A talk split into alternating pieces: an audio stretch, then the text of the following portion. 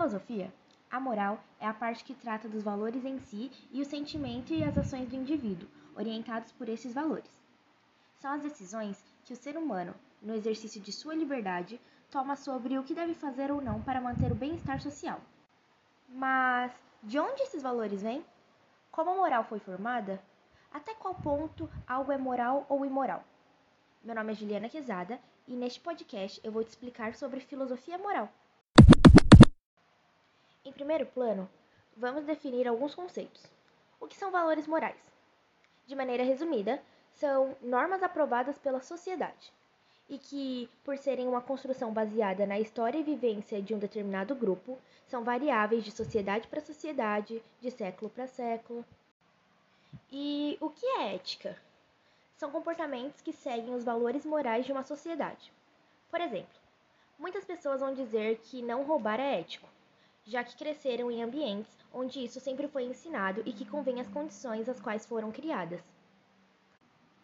Mas a moral ela sempre é válida independente da situação?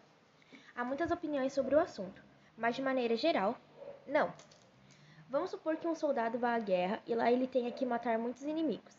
Em uma sociedade, matar pode ser considerado algo imoral. Mas nas condições que o soldado se encontra, não existe a liberdade de escolha. Podemos dizer então que a liberdade é um pré-requisito para o exercício da moralidade. Agora que já entendemos o que é moral e quais as circunstâncias para que ela seja exercida, podemos falar sobre as diferentes formas de enxergar a moralidade. A ética hebraica, por exemplo, é teocrática, o que significa que ela é baseada nos princípios cristãos, ou seja, na Bíblia.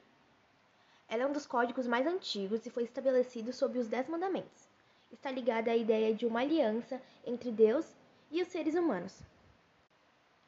Já a ética sofista tinha uma concepção relativa das coisas. Ela acreditava que não existem verdades e normas universais. Nessa visão, as normas, regras e leis só valem para um determinado local, não existindo padrões universais. Já a ética socrática se opunha bem a esse pensamento. Para Sócrates, também conhecido como o pai da ética, os sofistas pregavam por uma ética de ocasião. Segundo ele, o mal era fruto da ignorância e a racionalidade era o meio para se atingir o conhecimento. Sócrates defendia valores absolutos e que os fundamentos morais se encontravam por meio da razão. Já Platão acreditava que a sociedade deveria ser governada por filósofos, pois só eles eram capazes de compreender o supremo bem.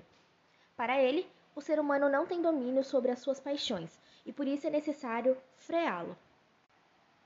Em contrapartida, Aristóteles acreditava que agir corretamente seria praticar a virtude, isso é, buscar o meio entre dois vícios. Para ele, a ética tem uma vinculação com a política, pois a primeira visa o bem individual enquanto a segunda busca o bem comum público. A ética aristotélica pode ser definida como teológica, isso é, visa atingir um objetivo, estando preocupado com as consequências das nossas atitudes. A relevância está nas consequências que ela gerou. A ética epicurista, ela é uma busca dos prazeres espirituais. De acordo com Epicuro, a serenidade é o fruto máximo da justiça. Já a ética estoica despreza os prazeres, já que ela considera eles as fontes de todos os males dos seres humanos.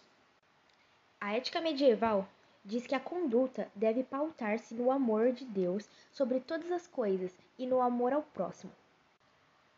É daí que vem o conceito de dever moral.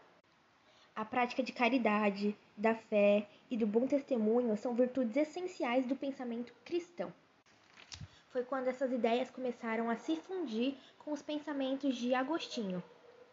Ele transformou a ideia platônica de purificação da alma e desenvolveu o conceito de livre-arbítrio para explicar a origem de todo o mal. Isso é, cada pessoa pode escolher livremente aproximar-se ou afastar-se de Deus. A ética kantiana, ela recebeu influência da época do iluminismo, onde teve como principal fonte Immanuel Kant. Kant fez da ideia de dever o centro da sua filosofia moral. Analisando os princípios da consciência moral, concluiu que ela é capaz de elaborar normas universais, uma vez que a racionalidade é uma marca do ser humano.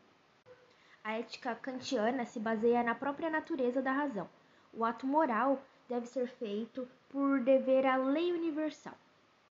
Ela valoriza a intenção do ato, independente da consequência. Ou seja, a ação é boa se a motivação for boa. Ela também pode ser considerada formal, pois ela não aponta concretamente as atitudes corretas, mas indica a intenção que a pessoa deve ter. A ética marxista era baseada nos conceitos de Karl Marx. Ele acreditava que o modo como a sociedade se organiza para a produção econômica condiciona o desenvolvimento das estruturas sociais, como a religião, a política, a educação, a moral, entre outras coisas. Para Karl Marx, o modelo econômico que estruturava uma sociedade tinha como maior influência sobre todos os outros aspectos que aquela sociedade recebia. Como os modelos produtivos são mutáveis ao longo do tempo, os modelos éticos e morais também são variáveis. Além de que ele considerava a moral como uma forma de controle ideológico.